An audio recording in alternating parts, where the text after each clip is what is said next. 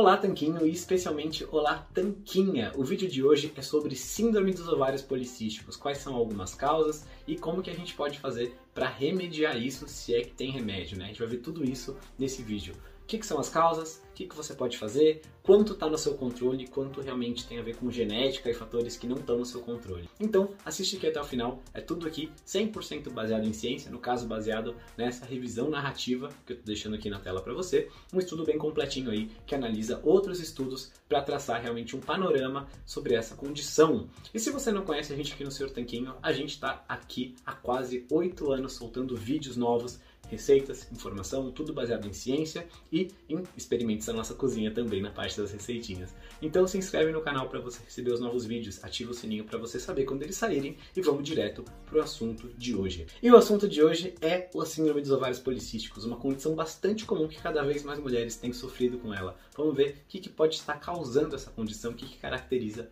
essa condição da síndrome dos ovários policísticos. Por que falar de síndrome dos ovários policísticos, né? Será que é algo comum? Sim, é bastante comum. Estima-se que de 15 a 18% de todas as mulheres em idade reprodutiva tenham algum grau de sofrimento com a síndrome dos ovários policísticos. Então pensa, é algo entre uma a cada 5, 6 mulheres em idade reprodutiva que tem esse problema. E a gente pode identificar ao longo dessa revisão narrativa, né, ao longo da literatura científica, três grandes blocos de causas que atrapalham bastante em termos de saúde. São três grandes conjuntos de fatores que estão envolvidos aí, implicados na síndrome dos ovários policísticos. O primeiro é um certo desequilíbrio entre alguns hormônios que são, no caso, o LH, o hormônio luteinizante, e o FSH, o hormônio folículo estimulante. Então, quando eu tenho um desequilíbrio entre eles, você pode acabar tendo uma produção desregulada desses hormônios que acaba influenciando em vários outros, né? O nosso sistema hormonal, o sistema endócrino, ele tem um certo tipo de balanço entre vários hormônios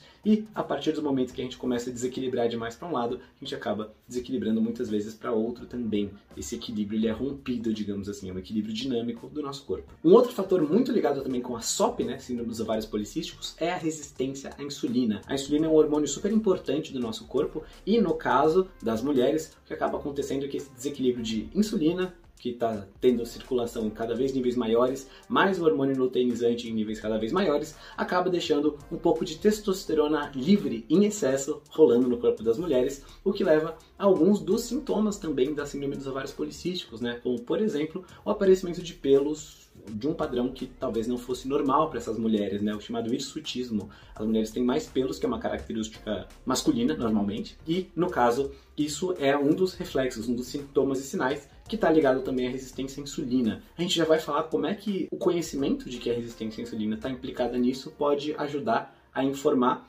possíveis tratamentos e medidas de estilo de vida. Mas antes disso, tem ainda um terceiro fator que está ligado na SOP, que é o excesso de gordura corporal. A gordura corporal, ela não é só um monte de energia que a gente armazena. Ela também faz isso, tem essa função de armazenar energia, mas ela também é um tecido ativo, digamos assim. Ela secreta coisas como, por exemplo, citocinas inflamatórias, dentre outras funções que podem acabar influenciando também na questão da SOP, da síndrome do ovário policístico. E além disso, né, a quantidade de gordura que a gente tem no corpo influencia também na questão de outros hormônios. Por exemplo, a leptina é um hormônio ligado à gestão de energia do nosso corpo, né? Quanto a gente vai acelerar o metabolismo, queimar de energia e por aí vai, que está ligada a quanta gordura a gente tem. A gente falou sobre isso em outro vídeo. Se você quiser saber, comenta aqui embaixo o vídeo da leptina, ou então é, vai ter um cartãozinho aqui em cima também falando sobre esse vídeo da leptina. Explica por que, que a leptina e a resistência à leptina podem estar grandemente implicados na obesidade em nível mundial também. Então a gente acabou de ver aí três grandes blocos de fatores, digamos assim, ligados à síndrome dos ovários policísticos, né?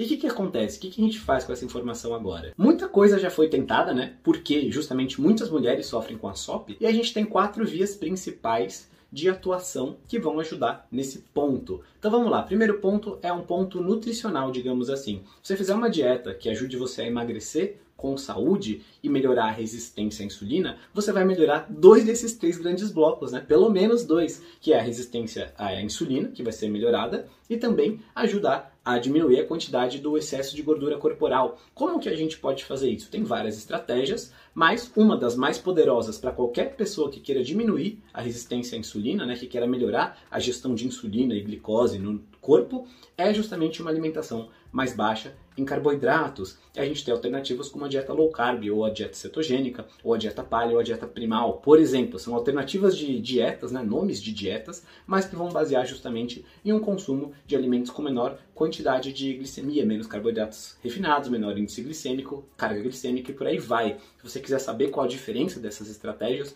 eu vou deixar um vídeo também aqui em cima, ou me pede aqui na descrição, dieta cetogênica, low carb, qual a diferença que eu mando para você esse vídeo. Mas é importante saber que justamente esse tipo de estratégia alimentar pode ajudar você a melhorar a sua síndrome do ovário policístico. Essa via nutricional é uma das mais simples e mais poderosas para você melhorar a sua SOP. Tem também uma via também ligada ao movimento, atividade física, justamente porque atividade física, mesmo caminhadas leves, até mesmo treino de força, vários tipos de atividades físicas, elas melhoram muito também a resistência à insulina e também podem ajudar em menor medida a perder peso, mas principalmente melhorar a resistência à insulina nos tecidos. Então, a gente consegue sim, colocando atividade física moderada, você não precisa virar uma super atleta, uma atleta olímpica, mas mas começando qualquer tipo de atividade física, você vai estar melhor do que se você estiver sedentária para tratar a síndrome dos ovários policísticos. Tem ainda uma outra medida que ela é super poderosa para regularizar seus hormônios, melhorar o seu metabolismo, fazer você se sentir bem e é grátis. Nossa, o que, que será que é isso? É dormir bem. Infelizmente, quando a gente dorme mal, a gente acaba atrapalhando todos os processos do nosso corpo. Lembra que eu mencionei que justamente a gente tem um equilíbrio entre hormônios no corpo, né? O sistema endócrino é bem complexo, mas justamente quando a gente começa a desregular muita coisa para um lado, a gente acaba desregulando muita coisa para o outro também. E quando você dorme mal, você desregula basicamente tudo, né? Tem uma quarta via, que é justamente suplementação, que tá ligada também a esse ponto, né? Por exemplo, um dos suplementos que podem ser úteis em alguns casos, sempre fale com seu médico, tá? Mas é a melatonina, que é um hormônio ligado ao sono, digamos assim. Então, vamos entender que dormir bem pode ajudar muito a tratar isso e ajudar você também a emagrecer e melhorar a resistência à insulina. Tem até estudos que mostram que quando você dorme mal, tem uma privação de sono, você se comporta, né, seu organismo se comporta como se você fosse uma pessoa pré-diabética ou diabética, com tanta resistência à insulina que tem. Então, dormir bem é importante. Eu mencionei já, é, dei o um spoiler aqui, dessa quarta via que é a suplementação. Tem alguns suplementos e ervas que parecem ser úteis também, e também de vitaminas, enfim. Eu queria mencionar esse ponto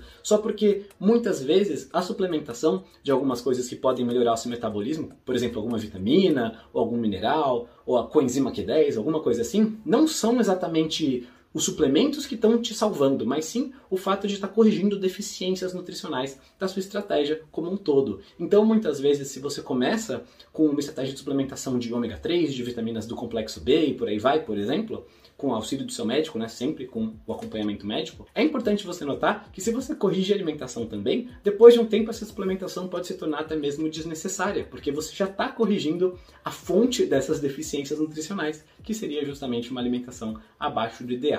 Então, qual é a conclusão de tudo isso? O que, que a gente pode concluir sobre a natureza da síndrome do ovário policístico em termos de intervenções? o que a gente pode concluir é o seguinte: tem um componente genético de algumas coisas que não estão sob o nosso controle, tá? Tem também alguns casos em que vai ser necessária intervenção medicamentosa, farmacológica mesmo. Sempre fale com o seu médico para usar suplementos, para usar justamente remédios, tudo isso tem que ser alinhado com o seu profissional de saúde de confiança. Porém, o que é garantido é que fazer uma alimentação mais natural, com alimentos menos processados, dormir bem e mover o seu corpo, sempre vai te ajudar também a você estar tá na melhor condição possível para precisar do mínimo possível das outras intervenções. Pode muitas vezes não ser completamente possível dispensar, abrir mão de todos os suplementos e remédios com esse estilo de vida, mas às vezes é possível sim, e outras vezes você vai precisar de muito menos do que precisaria se você tiver com uma alimentação, um sono, um regime de movimento, de estilo de vida todo atrapalhado, né? É, num caso você vai estar tá justamente nadando a favor da corrente, no outro nadando contra a corrente. Você não quer lutar contra o seu corpo, você quer que seu corpo seja seu amigo, que te ajude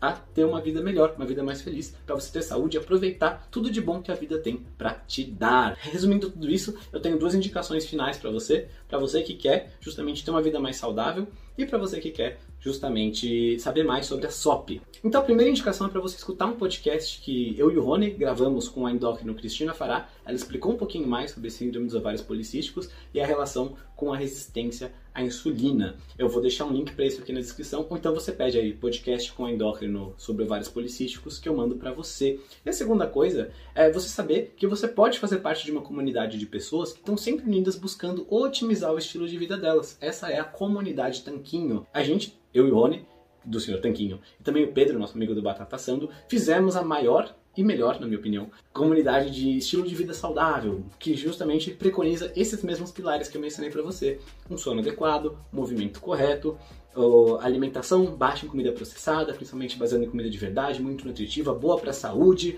e também tudo isso alinhado com conexões interpessoais também, porque o ser humano também precisa disso como um dos pilares para ser realmente feliz e realmente prosperar nesse mundo. E lá você encontra justamente mais pessoas com esse conceito, né? Com mais pessoas que estão buscando a mesma coisa que você. Além disso, a gente tem aulas ao vivo, quinzenais, e você pode tirar qualquer dúvida com a gente. É um grupo de interação bem legal. Vou deixar o link para isso aqui, o primeiro link aqui da descrição. Eu tenho certeza que você vai amar fazer parte da comunidade Tanquinho, tá certo?